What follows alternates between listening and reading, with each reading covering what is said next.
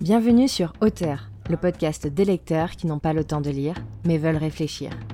Je suis Marie Neumann et je serai votre hôte tout au long de ces lectures où je vous fais découvrir mes écrits. Alors, mettez-vous à l'aise et rentrons ensemble dans cet épisode intitulé Masque.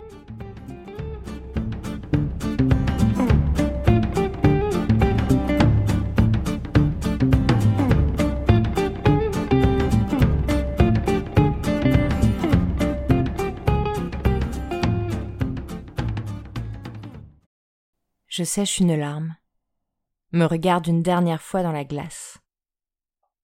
Si je place mes cheveux un peu devant mes yeux et que je souris, personne ne remarquera mes yeux rougis. Je soupire une dernière fois avant de pousser la porte. C'est parti. J'habille mon visage d'un sourire factice. J'offre à toutes ces personnes dans la pièce mon air jovial, mes rires, mon masque invisible. Rares sont les moments en compagnie où je ne le porte pas. Il fait partie de moi, ce masque de clown qui fait sourire la foule. Je les trompe tous. Je les berne à ma manière. Je leur figure que je vais bien. Je ne vais pas bien. Mais ils me croient, lorsque j'appuie mes mots d'un sourire enjoué. Et je change de sujet. Depuis quand est-il là, ce masque? Depuis quand est-il arrivé sur ma face? Avec lui, j'ai l'impression d'être quelqu'un d'autre. Une autre version de moi. Plus joyeuse, plus fausse.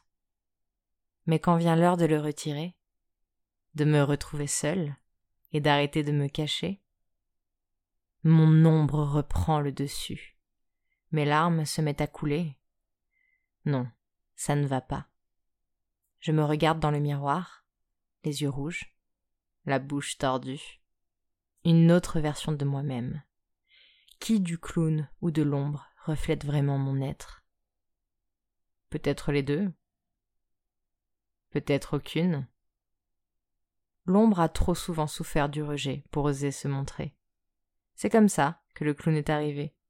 Il a donné le change, il a fait rire les gens, il a même lié des amitiés, il a reçu l'amour que mon ombre cherchait. Alors il est resté.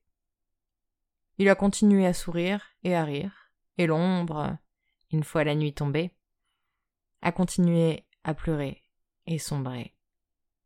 Que valaient ses amitiés si elle ne voyait en moi qu'un visage factice? Serait-elle capable d'accepter l'ombre qui m'habite? Et si ce n'était pas le cas, je serais démasquée. Serais-je capable de perdre tout ce que le clown a volé? Serais-je capable de vivre? Sans jamais avouer la vérité. Je réfléchis encore à cette dualité qui me déchire. Quand quelqu'un s'approche de moi pour me saluer. Il me demande comment ça va.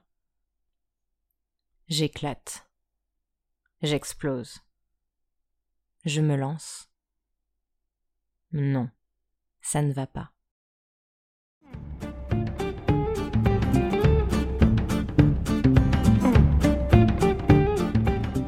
Merci pour votre écoute.